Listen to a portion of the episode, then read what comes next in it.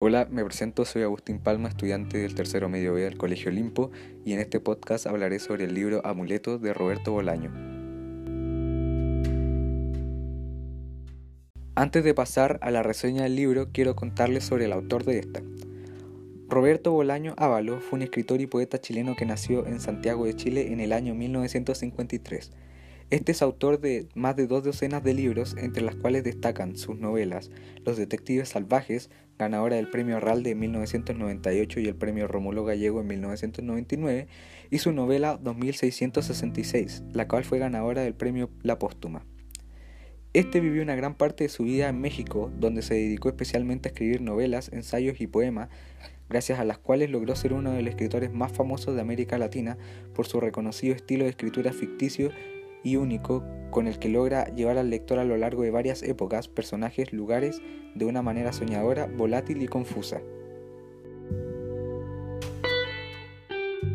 Después de su muerte, Bolaño se ha convertido en uno de los escritores más influyentes en la lengua española, como lo demuestran las numerosas publicaciones consagradas a su obra y el hecho de que tres de sus novelas, las ya citadas y La breve estrella distante figuren en los 15 primeros lugares de la lista con los mejores 100 libros en lengua castellana de los últimos 25 años, confeccionada en 2007 por 81 escritores y críticos latinoamericanos y españoles. Bueno, contextualizándolos un poco con lo que es la obra, esta fue escrita en el año 1998, cuando el mundo atravesaba una gran crisis económica. Al momento de escribirla, Bolaño se encontraba en Girona, España. Ese mismo año, este se convirtió en el primer chileno en obtener el premio Herralde de novela gracias a su obra Detectives Salvajes.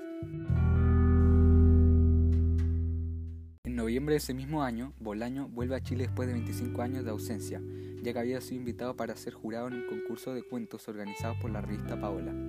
En su viaje aprovecha de visitar a Nicanor Parra, a quien consideraba como el mejor poeta vivo de la lengua española. En 1999 se publica Amuleto, historia que profundiza en una de las historias narradas en los detectives salvajes.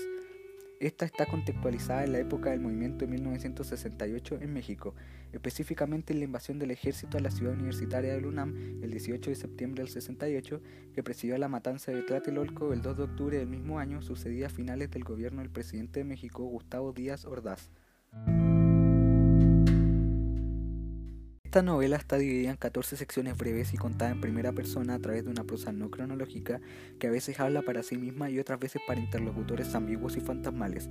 A pesar de que la narración va avanzando a lo largo del libro, tiende a rememorar constantemente a los eventos ocurridos en el 68 en la ciudad universitaria de UNAM. La historia está protagonizada por la poeta uruguaya Auxilio Lacouture. A partir de su experiencia, el lector experimentará la historia junto a ella. Si ella piensa en el pasado, el lector experimentará ese pasado junto a ella. A pesar de eso, nada es seguro y se contradice a sí misma todo el tiempo, ya que nunca está realmente claro a quién ella conoce o a quién no, como tampoco es tan claro cómo perdió los dientes o cómo ella logra realmente ser la madre de la poesía mexicana. Un evento importante en la memoria de Auxilio la Cauture, el cual también es el conflicto central de la obra, fue el encarcelamiento en el baño de mujeres en el cuarto piso de la Facultad de Filosofía y Literatura del UNAM en la Ciudad de México. Ella se quedó allí por mucho tiempo porque no quería ser capturada por la policía que estaba buscando a profesores y estudiantes en el edificio. Este evento claramente dejó una impresión en la vida de Auxilio, ya que cada capítulo regresa a este. Esto suele suceder en momentos donde Auxilio está ocupada con cosas totalmente diferentes, por ejemplo cuando ella habla con la madre de Arturo Velano o cuando ella piensa en Remedios Varo. Durante el transcurso de la obra, Auxilio está en un constante conflicto con la memoria ya que está bien entre la nostalgia y el miedo por el pasado. Esto explica por qué muchas veces ella tiene dudas sobre ciertos recuerdos. Ella no sabe quién conoce o cuándo ella hizo lo que hizo. Es como si su cuerpo y sus recuerdos no siempre estuvieran de acuerdo con ella. Por ejemplo, Auxilio siempre está muy convencida de que ella es la madre de la poesía mexicana hasta el momento en que ella encuentra a Lilian Serpas y se da cuenta de que ella es la verdadera madre de esta. Durante toda la obra, el lector será arrastrado hacia atrás y adelante entre las diferentes memorias que pasan entre 1965 y 1976. Esto explicaría el por qué se dice que el orden de la narración nunca es cronológico. En mi opinión, Amuleto por Roberto Bolaño tiene muchos aspectos positivos a destacar. Uno de ellos sería la recopilación de poetas y alter ego de ellos que se ven en la historia. Un ejemplo de esto sería el poeta Arturo Velano, el cual es el alter ego del autor en la obra que nos presenta hitos importantes de la vida de él, los cuales nos sirven para conocer un poco más acerca del autor. Un ejemplo del anterior dicho sería cuando Velano abandona las tierras mexicanas para ya no volver, ya que éste se iba para cuidar a su madre, tal como lo hizo Bolaño.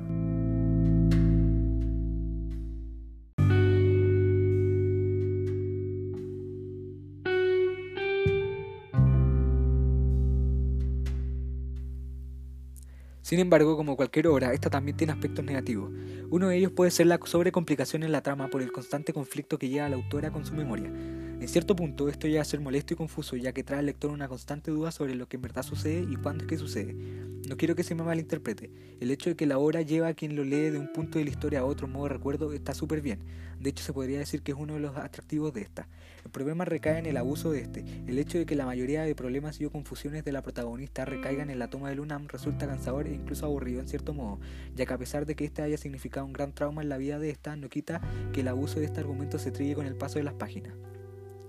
En conclusión, y en mi opinión, Amuleto es una obra digna de ser leída, ya que a pesar de no ser tan extensa, esta abarca una historia súper interesante basada en un hecho real. Además de esto, la obra se ve enriquecida por sus personajes, los cuales tienen una historia propia que hace que esto sea más interesante.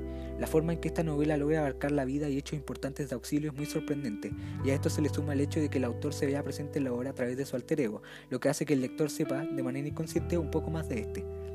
Para leer y entender mejor esta obra yo recomendaría leer Detectives Salvajes, ya que la historia profundiza en una ya mencionada en la novela anterior.